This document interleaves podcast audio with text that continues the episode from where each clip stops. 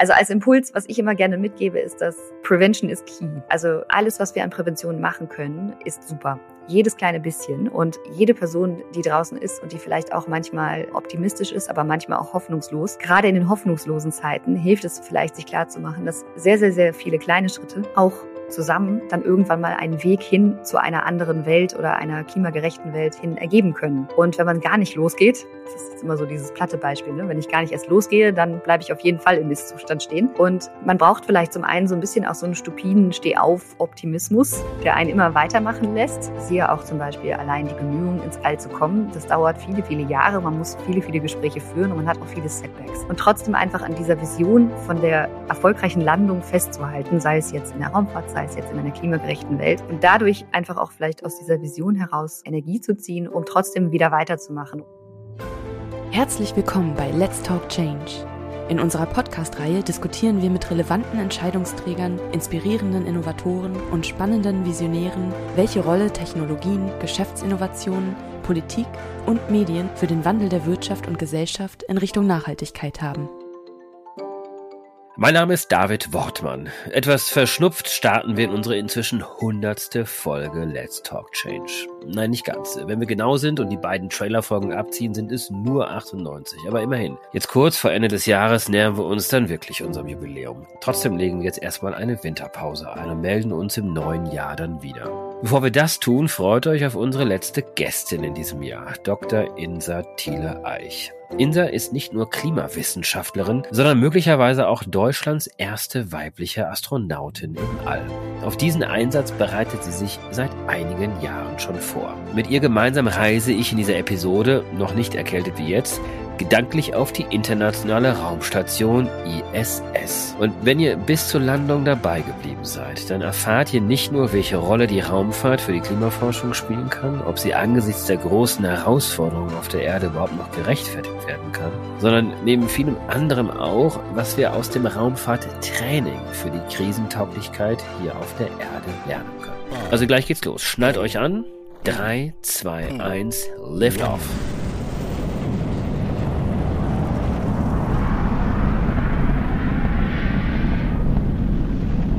Hallo Insa, grüß dich. Guten Morgen.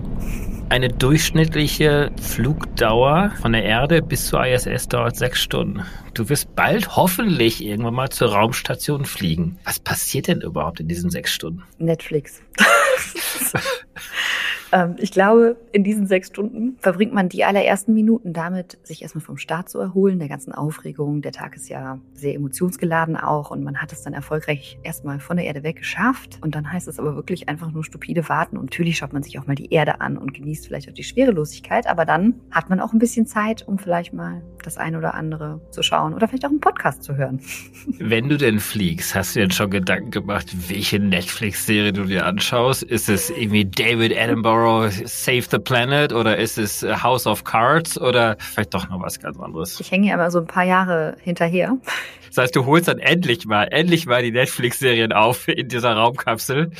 Genau. Wahrscheinlich bin ich dann immer noch bei Wednesday Folge 2 oder so. Das ist vermutlich leider der Stand der Dinge. House of Cards habe ich aber schon das zweite Mal jetzt durchgeguckt. Das werde ich vermutlich eher nicht nochmal mitnehmen. Und The Hundred würde ich eher auch nicht empfehlen, wenn man selber gerade ins All fliegt. Wahnsinn, wenn das ja anders wäre, endlich mal ins All zu fliegen. Aber das machst du ja nicht, um Netflix-Serien zu schauen, sondern tatsächlich, um auch die erste deutsche Frau zu sein, die auf die ISS fliegt. Kannst du uns mal gedanklich mal ein bisschen mitnehmen? Also du, nach sechs Stunden kommst du an. Was passiert dann? Vielleicht kannst du ganz kurz auch mal so ein bisschen mal beschreiben, wie es da oben ausschaut? Du warst ja noch nicht da, aber du wirst dich ja als angehende Astronautin damit schon intensiv beschäftigt haben. Genau, also rein von der Optik her, wir waren schon mehrfach auch in den Mock-ups. Das heißt, das sind immer die Raumstationen sind dann unten auf der Erde nochmal genauso nachgebaut, damit man auch bestmöglich trainieren kann. Meines Zero-Gravity-Effekts natürlich. Also wir sind dann nicht in der Schwerelosigkeit, aber trotzdem wissen wir, wo die Experimente sind, wie die aussehen und auch so ein bisschen die Dimensionen der Raumstation kennt man dann schon mal ganz gut. Ja, man kommt an und es ist so ein bisschen, du wolltest jetzt ja ein bisschen auf das Sachliche hinaus, was wir dann vor Ort machen. Wir werden dann eine zweiwöchige Wissenschaftsmission planen und werden natürlich aber erstmal, wenn man ankommt, begrüßt man erstmal die Crew, die gerade oben ist, schaut sich erstmal alles an und widmet auch einen großen Teil dem Blick von oben auf die Erde. Das wird mit Sicherheit auch in der ersten Zeit öfter noch vorkommen. Und dann habe ich berichtet bekommen, dass sich aber auch relativ schnell der Alltag einfach einspielt. Es gibt nicht so viele Fenster auf der Raumstation. Dann ist man eher so, so ein bisschen wie im normalen Büroalltag auch. Man arbeitet und arbeitet und arbeitet und irgendwann guckt man raus und es ist dunkel. das ist auf der Raumstation dann tatsächlich auch so. Wir haben da sehr dicht gefüllte Tage. Zwölf Stunden dauert da ein Arbeitstag da sind dann ganz viele wissenschaftliche Experimente dabei für uns. Wir sind nicht wie die klassischen BerufsastronautInnen auf der Raumstation. Die dürfen auch den Erhalt der Raumstation herstellen. Das heißt, die reparieren auch auf der Raumstation, nicht nur in der Raumstation, sondern tatsächlich auch draußen mal die Solarpaneele zum Beispiel. Dann macht man einen Weltraumspaziergang, auch wenn es wahnsinnig anstrengend ist. Das sind Dinge, die dürfen wir leider nicht machen, weil wir als Wissenschaftsastronautinnen wirklich nur speziell für wissenschaftliche Experimente im All ausgebildet sind. Dafür haben wir dann aber ganz viel Zeit für Wissenschaft. Das haben die anderen nicht. Man muss sich immer so ein bisschen entscheiden. Entweder oder. Entweder der Hausmeister oder die Wissenschaft. Die ja. Tage sind ja in Wahrheit ja auch nicht nur zwölf Stunden lang, sondern eigentlich 90 Minuten. Denn alle 90 Minuten umkreist ja die Erde. Man hat zumindest alle 90 Minuten einen Sonnenaufgang. Das ist ganz schön für Menschen wie mich, die auf der Erde nicht so früh aufstehen und selten in den Genuss eines Sonnenaufgangs kommen. Im All hätte ich vermutlich mal die Chance. Welche Relevanz hat denn die ISS oder die Weltraumfahrt für die Klimawissenschaft oder vielleicht auch ein bisschen breiter für die Wissenschaft, für den Erhalt unserer Lebensgrundlagen? Das sind ja auch nicht nur Klimawissenschaften, sondern auch noch andere Teilbereiche. Es ist bei der Raumfahrt, gerade bei der astronautischen Raumfahrt, muss man ja differenzieren. Es gibt ja zum einen jetzt erstmal die Satellitenraumfahrt. Ne? Alles, was wir an Satelliten und an Daten aus dem All gewinnen, ist natürlich wahnsinnig wichtig für die Klimaforschung. Und ich glaube, im Rahmen der Erdbeobachtung muss ich jetzt hier auch gar nicht so detailliert vermutlich werden. Wir haben durch die Satelliten und die Kontinuität der Daten, die wir dadurch gewinnen, einfach ein sehr viel umfassenderes Verständnis auch von unserer Erde und besonders eben auch von dem Klimasystem, aber auch von den angrenzenden Systemen. Wir können auch, jetzt um bei der Klimaanpassung zu sein, auch vielleicht viel schneller reagieren, wenn wir diese Fernerkundungsdaten aus dem All haben. Das ist ein ganz wichtiger Punkt. Die Raumstation selbst hat erstmal für die Klimaforschung, sagen wir mal, einen sekundären Effekt. Es gibt zwei Experimente, die man machen kann. Man kann zum Beispiel durch asynchrone Messungen auf der Raumstation also da ist so eine Plattform, die außerhalb einer Raumstation angebracht ist. Da gibt es auch eine Projektidee, dass man da auch Messinstrumente mit anbringt, die auf Satelliten sind, um die nochmal besser zu validieren, zu kalibrieren und auch verstehen zu können durch die asynchronen Messungen der Raumstation. Das ist aber etwas, das gibt es noch nicht. Und ich weiß auch gar nicht, ob das so also das wird mit Sicherheit einen Mehrwert haben, aber der Hauptmehrwert ist natürlich einfach durch die Satellitendaten, die wir schon gesammelt haben. Da ist schon sehr viel da, will ich sagen. Die Wissenschaft, also für die Klimaforschung selbst, findet also auf der Raumstation tatsächlich erstmal sekundär Dinge statt, wenn es um Kreislaufwirtschaft, nachhaltiges ähm, Nutzen von Ressourcen, um diese ganzen Dinge. Da ist die Raumfahrt ganz groß drin, weil alles, was wir ins All bringen, ist sehr teuer. Und wir haben natürlich auch das Problem, wir brauchen Energie, wir brauchen Nährstoffe, wir brauchen Sauerstoff und wir müssen das alles bestmöglich erhalten und bloß so wenig wie möglich verschwenden. Und mal ganz platt ausgedrückt ist der Kaffee von gestern der Kaffee von morgen. Das ist so das plakativste Beispiel, was man bringen kann. Und es wird ständig optimiert an allen Prozessen. Und da fließt dann auch immer ganz viel Technologie und Informationsgewinn wieder zurück auf die Erde. Wir haben Photovoltaik tatsächlich ja auch aus der Notwendigkeit heraus, dass man Satelliten im All in irgendeiner Form auch mit Energie versehen muss. Das sind ja alles Entwicklungen, die daher kommen. 1954 die Bell Laboratories, die haben nämlich die Solarenergie so weit vorangebracht, dass es tatsächlich zum ersten Mal im All zum Einsatz kam. Ja. Genau. Und das ist etwas, das finde ich schon sehr schön und auch tatsächlich auch sehr spannend. Das ist aber jetzt nicht so, dass man jetzt auf der Raumstation selbst, als wenn ich da aktiv jetzt in der Forschung bin, mache ich jetzt nicht primär etwas im Rahmen meiner Arbeit, die ich sonst jetzt hier vielleicht als Klimawissenschaftlerin machen würde. Dazu kommen wir auch nachher nochmal ganz kurz. Du bist ja eigentlich auch Klimawissenschaftlerin. Wenn du jetzt diesen zweiwöchigen Aufenthalt haben solltest, womit wirst du dich denn vor allen Dingen beschäftigen wissenschaftlich auf der Raumstation? Tatsächlich, du hast es ja vorhin schon angeschnitten, erste deutsche Frau, leider wären wir die erste deutsche Frau im All. Und damit einhergeht auch, dass prinzipiell auch sehr wenig oder viel weniger Daten an Frauen an der Schwerelosigkeit ähm, zur Verfügung stehen. Und damit meine ich speziell den Körper. Also wie wirkt sich die verringerte Schwerkraft, die wir oben haben, auf den Körper aus? Da gibt es ganz viele Effekte, sowohl beim männlichen als auch beim weiblichen Körper. Und die sind manchmal gleich, manchmal unterschiedlich. Wow. das hätte sich jetzt bestimmt gar keiner gedacht. Aber auf jeden Fall ist es so, dass es Unterschiede gibt in Bereichen, wo man es vielleicht erstmal nicht erwartet hätte. Ich hätte zum Beispiel jetzt intuitiv schon gedacht, bei Knochendichte, Muskelaufbau, dass da vielleicht schon noch Unterschiede vorliegen und dem ist auch tatsächlich so. Bei den Augen habe ich das persönlich nicht erwartet. Ich hätte jetzt nicht gedacht, dass sich die Sehkraft unterschiedlich verhält. Es ist aber so, dass bei Astronauten im All 30 Prozent ungefähr einen signifikant starken Verlust der Sehkraft haben oder eine Verschlechterung. Und bei Astronautinnen hat man das ganz lange gar nicht beobachtet, sodass man erst dachte so, betrifft das jetzt nur Astronauten? Das ist ja komisch. Und jetzt hat man aber tatsächlich im letzten Jahr auch mal bei einer Astronautin das festgestellt. Der Effekt müsste aber bei sehr viel mehr schon aufgefallen sein. Also er ist nicht gleich bei Männern und bei Frauen. Das ist eigenartig und das hat man noch nicht verstanden und das ist etwas, wo wir ein Sechstel unserer Zeit tatsächlich mit verbringen werden, mit Experimenten am eigenen Körper. Und der Rest hängt dann auch davon ab, wann wir oben sind oder wann eine von uns oben ist. Ich trainiere ja auch noch mit meiner Kollegin Susanna Randall zusammen, wann die erste dann tatsächlich oben ist und welche Experimente da gerade da sind, mit wem wir fliegen. Fliegen wir in der Zusammenarbeit mit DLR und ESA, dann machen wir mit Sicherheit auch für die Experimente. Fliegen wir komplett rein kommerziell, dann kann es sein, dass wir für andere Menschen oder andere Wissenschaftlerteams deren Experimente ausführen. Das ist also noch ein bisschen offen. Aber auf jeden Fall ein Sechstel der Zeit Experimente am Körper. Jetzt sind wir schon mit dir gedanklich ja oben in dieser Raumstation. Kannst du uns einen kleinen Überblick geben, was es denn sonst aktuell noch so für spannende Missionen in diesen Monaten und auch Jahren gibt? Es gibt ja eine Mondmission. Wie ist der aktuelle Stand zum Mars? Kannst du ein kurzes Update geben zum James Webb Teleskop? Also das, was dir gerade noch so einfällt, was wir jetzt vielleicht auch noch so ein bisschen hier zur Weltraumbegeisterung kurz noch mit reinbringen können. Ja, du hast es ja eigentlich schon hast es ja schon relativ umfassend alles gesagt. Mond, Mars, James Webb. Also die Amis fliegen jetzt zum Mond. Nicht nur die Amis, ich hörte auch wir in Europa haben Geld bereitgelegt, um zum Mond zu fliegen. Wir hatten gerade die ESA-Ministerratskonferenz im November und tatsächlich hat auch Deutschland, glaube ich, so viel Geld mit reingegeben, dass sie die Hoffnung haben, einen Platz zu bekommen wenn ich das richtig gehört habe. Aber das ist jetzt so ein bisschen Gerüchteküche und Zusammenlesen aus diversen Artikeln. Das habe ich jetzt nicht erster Hand. Deswegen nur so als Disclaimer dazu. Aber tatsächlich soll es äh, wieder Richtung Mond gehen. Wir hatten ja die Artemis 1 Mission, die jetzt erfolgreich auch schon wieder gelandet ist und zurückgekommen ist. Da wurde die Orion-Kapsel Richtung Mond gebracht und da einmal in die Umlaufbahn und wieder zurück. Und das war ein ganz wichtiger Schritt, dass man einmal gezeigt hat, okay, überhaupt das Launch-System, die Rakete ist überhaupt in der Lage. Das, das war ja auch ein längerer Prozess. Der Start wurde mehrfach verschoben. Wir haben alle so ein bisschen gezittert und hatten ein bisschen Sorge, ob es jetzt wirklich auch mal losgeht. Und es war sehr erleichternd, dass es dann letztendlich dann auch geklappt hat. Und ja, bei Artemis 3 soll es dann soweit sein, dass tatsächlich dann auch wieder Menschen Richtung Mond gehen. Und tatsächlich auch da eine Frau. Und die erste Person of Color soll auch auf dem Mond sein. Vielleicht auch in einer Einheit vereint. Und das soll 2024 stattfinden? Das halte ich für massiv unrealistisch.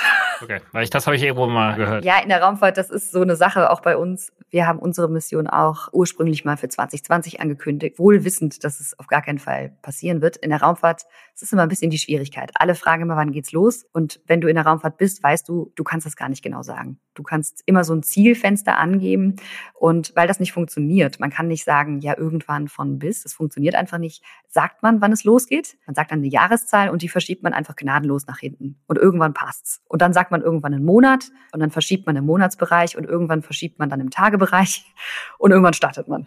So. Und ich schätze mal so 2026. Das wäre vielleicht realistisch, dass es dann soweit ist. Gleichzeitig hören wir immer wieder von dem privaten Weltraumunternehmen SpaceX, also Elon Musk, dass der Mars angeflogen werden soll. Hältst du das für realistisch und wenn ja, in welchem Zeitraum? Ja, auch da. Also Elon Musk hat gesagt, dass er 2030 die erste Person auf dem Mars hat. Das ist absolut unrealistisch. Es ist schon sein Ziel, ganz klar. Aktuell muss ich sagen, habe ich länger tatsächlich auch gar nicht mehr das so. Ich war jetzt mehr auf den Mond fokussiert, um mal zu gucken, was da passiert. Also ich weiß gerade gar nicht so ganz genau, was der aktuelle Zeitplan bei ihm ist und wo sein Fokus aktuell auch drauf liegt. Das ist auch immer ein bisschen bei SpaceX so eine Sache. Da wird dann so eine Dragon-Kapsel gebaut ganz schick. Und dann sagt man, ja, wir wollen wieder Menschen ins All bringen. Das ist aber gar nicht das primäre Ziel und das primäre Interesse. SpaceX ist zwar ein privates Unternehmen, aber genauso wie auch wir kommerziell, ein kommerzielles Raumfahrt-Startup sind, arbeiten wir ja trotzdem mit den Regierungen zusammen. Das heißt, SpaceX arbeitet ja ganz klar auch mit der NASA zusammen und bezieht davon auch einen ordentlichen ja, Batzen Geld, um es mal so zu sagen. Und da ist so ein bisschen dann auch nämlich die Frage, also bekommt er genug Geld zusammen, um wirklich auch überhaupt die Mars-Mission auch weiter anzufokussieren? Und ich würde jetzt aktuell sagen, erstmal muss es zum Mond gehen, bevor man zum Mars kommt. Also Mars ist mit Sicherheit nicht vom Tisch. Aber 2030 wird es auf keinen Fall, sagen wir es mal so. James Webb haben wir gerade angesprochen. Für diejenigen, die das noch nicht so richtig äh, im Blick haben, ist ein unglaublich faszinierendes Projekt, wie ich finde. Wie schaust du darauf, auf dieses Teleskop? Dieses Teleskop schaut ja ganz, ganz weit in die Vergangenheit zurück. Ja, ich fand dieses komplette Teleskop einfach, wenn man sich das mal anschaut und mal genauer hinguckt und nicht einfach nur so, ah, okay, das ist ein Teleskop und das schaut jetzt irgendwo in noch nie dagesehene Bereiche und Wellenlängenbereiche im All. Wir haben ja schon das Hubble-Teleskop, was auch schon da ist und ganz viele Teleskope auch auf der Erde, aus denen wir viel Erkenntnis schon gewonnen haben. Aber jetzt durch dieses neue Teleskop haben wir die Möglichkeit, in ganz anderen Wellenlängenbereichen auch nochmal Dinge sichtbar zu machen und zu verstehen. Und wenn man die Bilder sieht, also die haben wir wirklich, selbst auf dem Handybildschirm verschlägt es einem wirklich die Sprache, also bei mir zumindest. Und wenn man dann auch nochmal genau nachschaut, was genau in diesem Teleskop tatsächlich auch einfach an Technologie steckt, weil es im Infrarotbereich misst, muss das Teleskop kalt genug sein, dass es sich nicht selber misst. Und deswegen braucht es so eine Abschirmung tatsächlich auch. Es braucht ja aber auch Energie. Ne? Dann steckt man so in diesem Zwiespalt, ich muss irgendwie Energie bekommen können, aber die darf nicht selber meine eigene Messung verfälschen. Und ich finde das super spannend, wenn man da mal nachschaut, wie viele Leute überhaupt daran gearbeitet haben und tatsächlich dann auch, ja, was das für ein riesiges Mammutprojekt ist und dass es dann auch noch alles erfolgreich abläuft. Da ist schon, finde ich schon extrem faszinierend, weil wenn da, ich weiß gar nicht, wie viele Sollbruchstellen gab's, 256 oder irgendwie sowas. Kann auch sein, dass die Zahl nicht genau stimmt, aber es war auf jeden Fall dreistellig. Und es hat ja bislang wunderbar funktioniert. Es hat auch ganz viele Milliarden Euro gekostet, hat sich ja auch sehr stark nochmal verspätet, aber schickt eigentlich genau diese Bilder. Ich wollte eigentlich so ein bisschen mit dieser Unterhaltung über die aktuellen Projekte auf eine andere Frage zu steuern, Insa, nämlich die wäre, es gibt ja Kritik hier unten auf der Erde. Wir beide sind ja noch oben auf der Raumstation. Hier unten auf der Erde gibt es quasi diese Kritik, warum all dieses Geld in diese Weltraumforschung reingesteckt wird. Wir werden doch sowieso nie in unseren Lebzeiten und wahrscheinlich nicht in Tausenden von Generationen eine Chance haben, überhaupt irgendwo als Zivilisation uns niederlassen zu können. Müssen wir nicht alle Aufmerksamkeit auf diese Erde, auf diesen einen Planeten stecken, nämlich diesen Planeten A? Wir haben keinen Planeten B. Warum machen wir das Ganze eigentlich? Wie schaust du als Astronautin und auch als Wissenschaftlerin auf diese Kritik? Also tatsächlich bin ich absolut dabei, dass wenn Leute diese Raumfahrt-Explorationsgedanken unternehmen und auch unterstützen, weil sie denken, wir kommen damit zu einem Planeten B. Vor allen Dingen, also wir im Sinne von wir jetzt heute hier oder vielleicht auch eine Generation oder zwei Generationen weiter. Da kann ich auch nur meinen Kopf schütteln und sagen so, nee, nee, nee, das ist irgendwie ein komischer Ansatz zu sagen, na ja, hier habe ich es kaputt gemacht, jetzt suche ich mir mal irgendwas anderes. Und auch jegliche Siedlungspläne oder Umsiedlungspläne, da kann ich auch nur mit den Achseln zucken, weil selbst wenn dann irgendwie tausend Leute irgendwo hin umsiedeln können, Also es sind halt dann tausend Leute und nicht Milliarden Leute. Und es ist etwas, ich habe gerade die Szene von Don't Look Up im Kopf, wo sie dann erfolgreich von diesem Dinosaurier getötet wird oder was auch immer das war. Falls jemand den Film noch nicht gesehen hat, er ist sehr empfehlenswert, wenn man in der Absolut. Klimabewegung so ein bisschen unterwegs ist. Aber es ist für mich aber auch so, dass ich natürlich, da ich ja einmal zum einen selbst infiziert bin, auch von dem Explorationsgedanken und dem Wunsch verstehen zu wollen, was an dieser Grenze unserer ja, es ist ja so eine räumliche Grenze, die wir haben. Ne? Wir, wir, kommen unheimlich schwer ins All und das ist erstmal die erste Grenze unserer Machbarkeit vielleicht auch einfach. Und diese Machbarkeitsgrenze immer so ein bisschen weiter rauszuschieben, das können wir in der Tiefsee, das können wir in den Bergen, das können wir in der Arktis, das können wir in der Antarktis, aber wir können es halt eben auch im All. Und genauso wie es Menschen gibt, die den Marianengraben erforschen und unten irgendwie auf dem Boden der Ozeane Forschung betreiben, was ich never ever, never ever ever nicht mal geschenkt machen würde, weil mich das absolut gruselt diese Vorstellung, gibt es halt andere Menschen, die eher von der Raumfahrt begeistert sind und eher von dieser Grenze unseres Systems. Und deswegen in der Hinsicht kann ich natürlich diese Kritik nicht so ganz verstehen, weil ich ja selber diese Begeisterung auch teile. Das heißt, ich kann nicht so ganz, ja, wenn Jeff Bezos das halt machen möchte und da Millionen und Milliarden reinstecken möchte, was die Begeisterung teile ich mit ihm. Und der Punkt mit dem, wir haben so viele Probleme auf der Erde, sollten wir nicht lieber das ganze Geld da reinstecken? Wäre das schwarz-weiß und man könnte einfach alles Geld, was in die Raumfahrt geht, vielleicht auch gerade in den Weltraumtourismus, man könnte das Geld einfach nehmen und in Probleme auf der Erde stecken und sie wären gelöst. Wäre ich mit Sicherheit unter den Ersten, die sagen würde, lass uns das doch machen. Aber das funktioniert ja so nicht. Wir können auch jetzt schon nicht Milliardären ihre Übergewinne abnehmen ne, die sie machen. Wir können auch jetzt schon Energiekonzerne, die in der Energiekrise noch Profit machen, das denen nicht richtig wegnehmen und umverteilen an Leute, die es eigentlich viel nötiger hätten.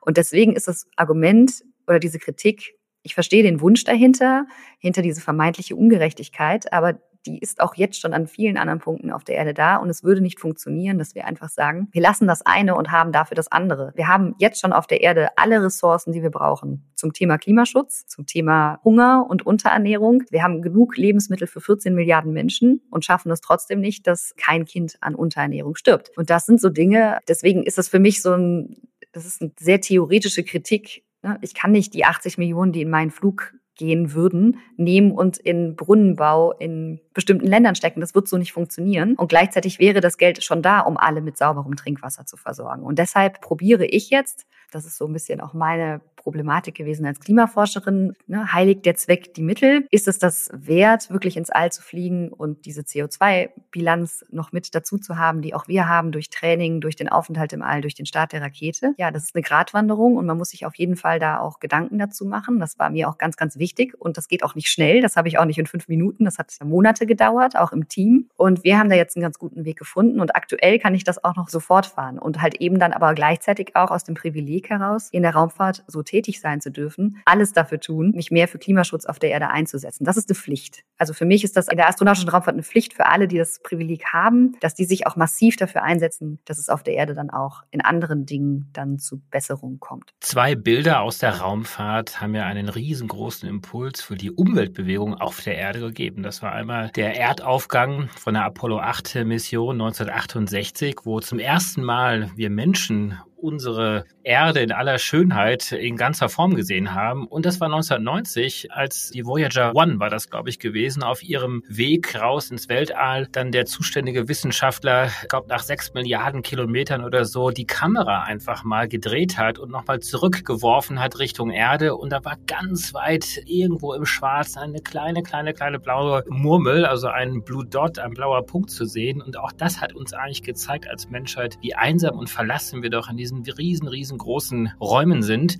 Das sind zwei Bilder, die die Raumschaft geschaffen haben, gleichzeitig sehr viele Impulse auf der Erde auch hinterlassen haben. Gibt es Bilder, die du dir vorstellen könntest, wenn du wieder zurückkehrst, die vielleicht ähnlich auch einen Impuls geben können? Alexander Gerst hat beispielsweise diesen Brief an die Enkel geschrieben, der ja auch sehr, sehr stark herumgegangen ist. Hast du dir mal darüber Gedanken gemacht, was du wieder zurücknehmen könntest? Wir probieren das ja sogar auch schon ein bisschen vorher. Ich bin bei dem Brief an die Enkel, ich musste da damals, als der kam, war ich so ein bisschen, muss ich zugeben, so, echt jetzt?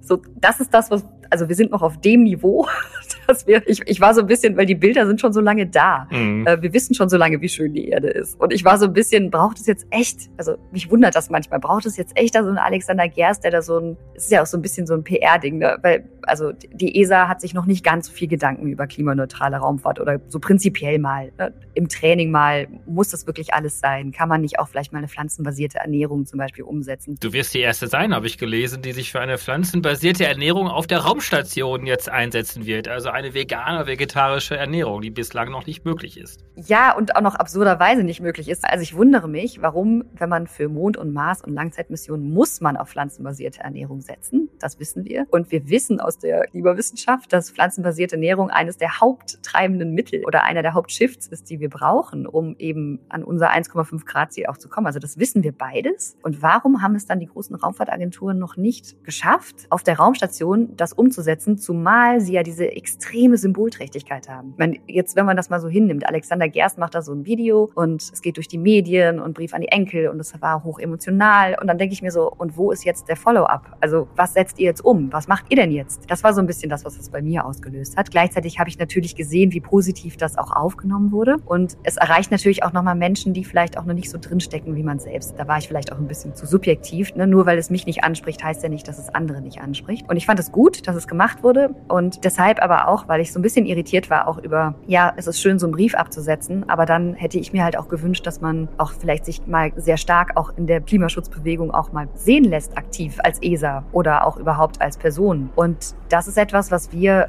anders machen wollen oder auch machen schon. Und das tut ihr jetzt schon. Und deswegen kommen wir mal langsam zur Landung. Wir sind ja oben noch auf der Raumstation, das vergessen wir hier nicht. Du hast auch irgendwann mal in einem anderen Interview gesagt, das Spannendste für dich ist eigentlich die Landung und gar nicht der Start. Warum denn eigentlich? Für mich ist es so, man wird immer oft gefragt nach dem Start, weil das natürlich so Rakete, Treibstoff, Feuerexplosion, so sieht das zumindest aus. Und vielleicht auch tatsächlich auch ein sehr angsteinflößender Moment ist. Ich gehe mal davon aus, dass man mit Sicherheit auch zumindest teilweise Angst haben wird. Und für mich ist es aber so, ich habe irgendwann gemerkt, ich fiebere gar nicht so sehr dem Start entgegen. Ganz viele fragen immer, bist du nicht aufgeregt? Fragst du dich nicht, wann es endlich losgeht? Und ich denke eher so, wann haben wir es endlich geschafft? Das ist das. Es ist wahnsinnig mühsam in der Raumfahrt. Das ist auch gut so, dass das Geld einem nicht sofort zugegeben wird. Aber es ist manchmal auch extrem mühsam. Und es ist besonders mühsam, wenn man die erste Person oder das erste Startup in einem Bereich ist. Zum Beispiel jetzt hier, wir sind das erste kommerzielle Startup in Europa, das astronautische Raumfahrt mit vorantreiben möchte. Und das sind einfach viele, viele Gespräche, die man führt mit der Bundesregierung, mit den Raumfahrtagenturen, die aktuell da sind. Und manche verlaufen positiv und manche nicht. Und manchmal geht es zwei Schritte vor und dann einen zurück. Manchmal geht es auch zwei Schritte zurück. Und das ist einfach ein sehr, sehr langer Zeitraum. Der ist normal in der Raumfahrt. Das ist okay. Aber ich freue mich einfach drauf, wenn man wieder unten sicher gelandet ist, die Mission erfolgreich war und man einfach sagen kann, oh, wir haben es endlich geschafft.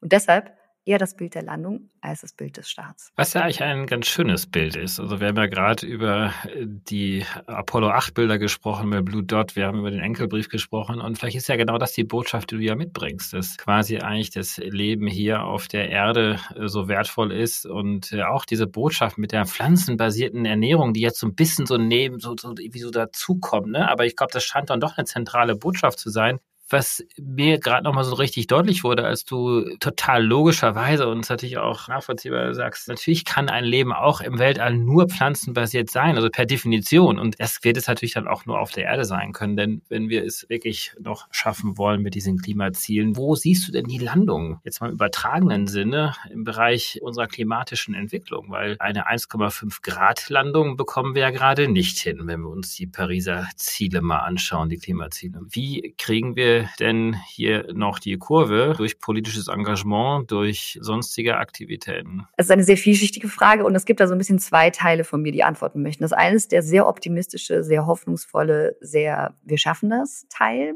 ich glaube schon, dass wir es schaffen werden, in einer klimagerechteren Zukunft anzukommen. Ich weiß nur nicht, wie der Weg dahin aussieht und wie rosig der laufen wird. Also ich habe schon so als Endziel das Ziel der Landung vielleicht, dass wir einfach in einer Welt leben, wo man auch nicht nur es geschafft hat, das Ziel einzuhalten um des Ziels willen, sondern eine Welt hat, wo die Luft sauberer ist, die Mobilität einfach auch angenehmer ist, wir Smart Cities haben, wo ich meine Wege in 15 Minuten habe ich alles, was ich erreichen möchte. Ich habe eine gute Anbindung von Land und Stadt und da gibt es ganz, ganz viele Dinge und ganz, ganz viele Ideen. Ich habe vor allen Dingen es geschafft, dass ich eine Welt habe, in der nicht nur sehr privilegierte Menschen noch gut und angenehm leben können, sondern dass für alle Menschen auf der Welt geht. Das ist auch etwas, was ich immer ganz, ganz wichtig dabei finde, wenn man diese Zukunftsbilder aufwirft, dass es eben nicht nur für die eigene Nase gilt und man vielleicht überlegt so, okay, jetzt wohne ich so und später wohne ich dann so, sondern dass man da auch mitdenkt, dass wir aktuell in einer massiven Schieflage einfach auch sind. Also selbst jetzt haben wir hier, hier in Deutschland einfach auch alle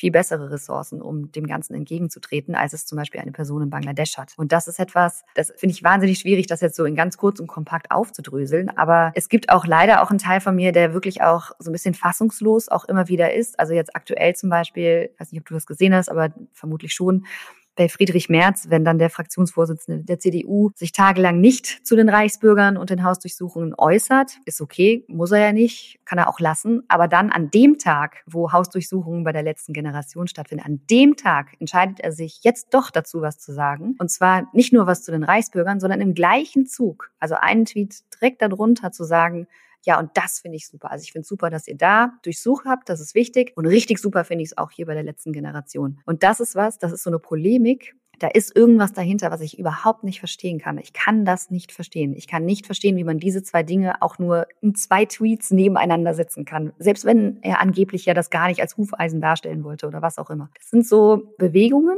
die ich beobachte, die mir extrem Sorge machen, weil warum ist sowas salonfähig? Also warum kann der Fraktionsvorsitzende der CDU sowas machen? Es haben sich auch Leute aus den eigenen Reihen sofort davon distanziert und gesagt, das sehen wir nicht als gleich an, aber trotzdem, allein, dass sowas überhaupt noch passieren kann, mit allem, was wir wissen, mit all dem, was wir wissen um unsere Ziele in der Klimaschutzbewegung, das macht mir schon Sorgen, weil ich auch nicht so ganz weiß, wie man dem entgegentreten soll. Also was, was verstehe ich da nicht, ist meine Frage.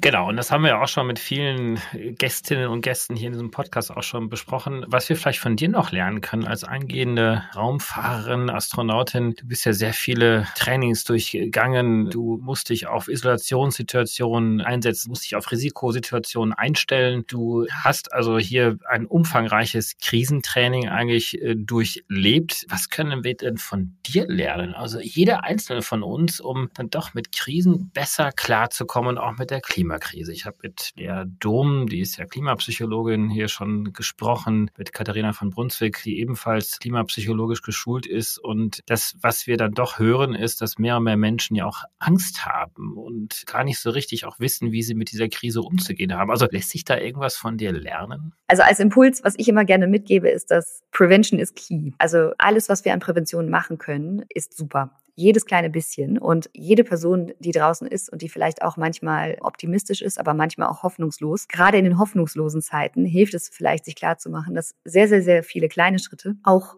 zusammen dann irgendwann mal einen Weg hin zu einer anderen Welt oder einer klimagerechten Welt hin ergeben können. Und wenn man gar nicht losgeht, das ist jetzt immer so dieses platte Beispiel. Ne? Wenn ich gar nicht erst losgehe, dann bleibe ich auf jeden Fall im Misszustand stehen. Und man braucht vielleicht zum einen so ein bisschen auch so einen stupiden Steh-auf-Optimismus, der einen immer weitermachen lässt. Siehe auch zum Beispiel allein die Bemühungen, ins All zu kommen. Das dauert viele, viele Jahre. Man muss viele, viele Gespräche führen und man hat auch viele Setbacks. Und trotzdem einfach an dieser Vision von der erfolgreichen Landung festzuhalten, sei es jetzt in der Raumfahrt, sei es jetzt in einer klimagerechten Welt. Und dadurch einfach auch vielleicht aus dieser Vision heraus Energie zu ziehen, um trotzdem wieder weiterzumachen und sich vielleicht auch mal einfach andere Leute zu suchen oder ein Team zu suchen, mit denen man zusammenarbeiten kann. Das ist etwas, was bei uns im Training ganz wichtig ist, aber auch für mich als, kann ich mich selber Klimaaktivistin Aktivistin nennen? Wahrscheinlich bin ich schon. Ich bin auf jeden Fall aktiv beim Thema Klimaschutz. Und sei es jetzt, ich bin zum Beispiel in die Kommunalpolitik gegangen, weil ich gemerkt habe, ich muss irgendwie mehr tun, als einfach nur bei mir an der Uni zu sein und da vielleicht auch in der Lehre tätig zu sein. Ich muss das irgendwie umsetzen können und übersetzen können in die Gesellschaft. Und deshalb halt in der Kommunalpolitik, da sind auch Leute, die möchten auch im Klimaschutz aktiv sein. Und da mit anderen zusammen das zu machen, finde ich wahnsinnig hilfreich und inspirierend. Wir haben uns ja auch kennengelernt bei jemandem, der auch sehr aktiv im Bereich Klimaschutz ist. Eckart von Hirschau Oberhausen. Der hat, uns zusammengebracht. zusammengebracht ja. Und das ist einfach schön. Also es ist schön, dass wir uns kennengelernt haben und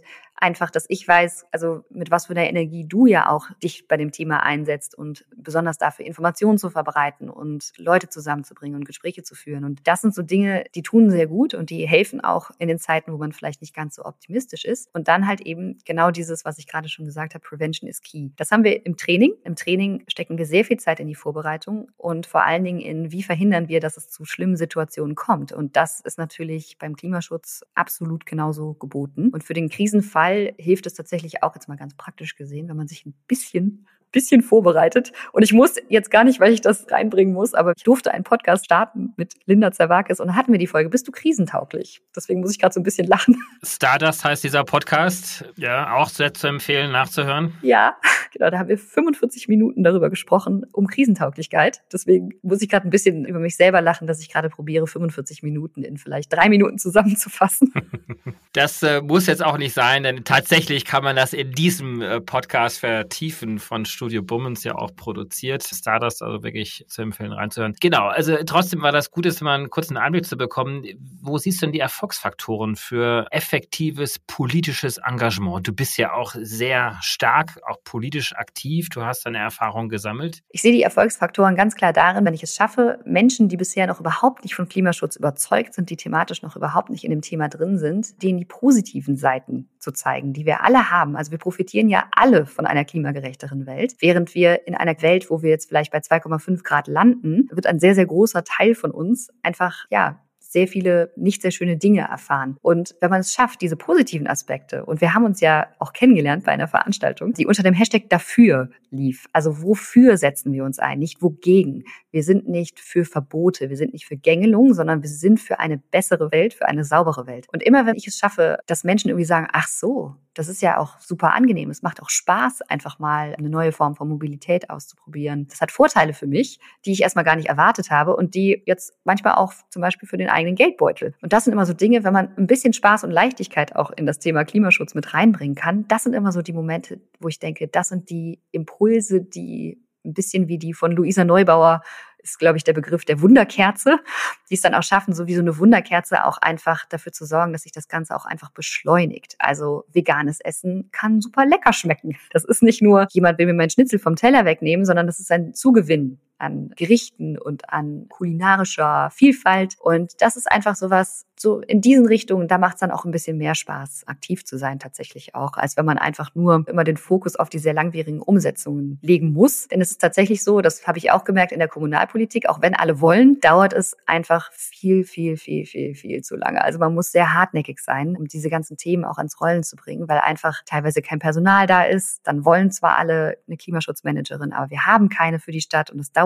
ewig, bis die Stelle besetzt ist. Da muss die eingearbeitet werden und bis es dann zur Umsetzung kommt, sind wieder Monate vergangen. Und das ist manchmal frustrierend. Und deswegen finde ich immer, wenn man diese Elemente von vielleicht auch Spaß und Leichtigkeit und auch Freude einfach mit reinbringen kann, tut das uns allen gut. Auf dem Weg zu ESS hast du ja Netflix geschaut. Auf dem Weg zurück, worüber machst du dir Gedanken? Auf was freust du dich am meisten? Du hast vier Kinder. Wirst du mit einem neuen Esprit zurück auf die Erde zurückkehren? Was sind die großen Dinge, die du danach noch anpacken möchtest? Wenn ich das geschafft habe, also sollte ich es wirklich geschafft haben, als erste oder vielleicht auch zweite deutsche Frau ins All zu kommen, bin ich mir sehr sicher, dass da noch einige andere Themen warten. Sei es jetzt mal allein im Thema Klimaschutz. Also ich kann mir sehr gut vorstellen, dass wir haben eine hohe Öffentlichkeit Öffentlichkeitswirksamkeit. Auch selbst jetzt im Training, wo wir noch auf der Erde sind, ist das so. Ich kann mir sehr gut vorstellen, dass das etwas ist, wo man sich dann noch viel mehr drin auch bewegen kann. Und meine große Hoffnung ist, dass man so ein bisschen über die astronautische Raumfahrt und die Begeisterung dafür auch ein bisschen eben gerade die Leute erreicht, die beim Thema Klimaschutz sonst eher schnell zumachen. Also dass man so ein bisschen so das Eintrittsticket ist in eine Welt. Das ist auch jetzt schon so. Allein schon im Training auch bin ich auch oft auf Veranstaltungen und auch da ist schon das mediale Interesse sehr hoch und ich komme da oft mit Leuten in Kontakt, die da noch gar gar nicht so viel drüber nachgedacht haben. Und das ist sehr schön. Und ich kann mir vorstellen, dass es nach einer Mission, dass es nochmal mehr so ist. Das heißt, mit Sicherheit wird da erstmal viel Zeit reingehen. Und ansonsten fallen mir noch viele andere Ismen,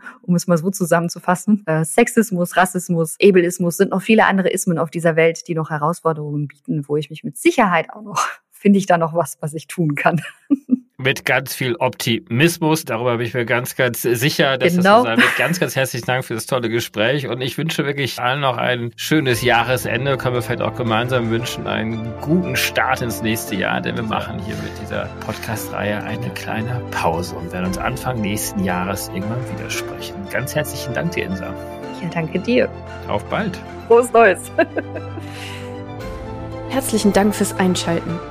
Wir hoffen, dass Sie beim nächsten Mal bei Let's Talk Change wieder dabei sind. Dieser Podcast wird realisiert durch DWR ECO, einer internationalen Cleantech-Beratung für Kommunikation, Politikberatung und Geschäftsstrategien.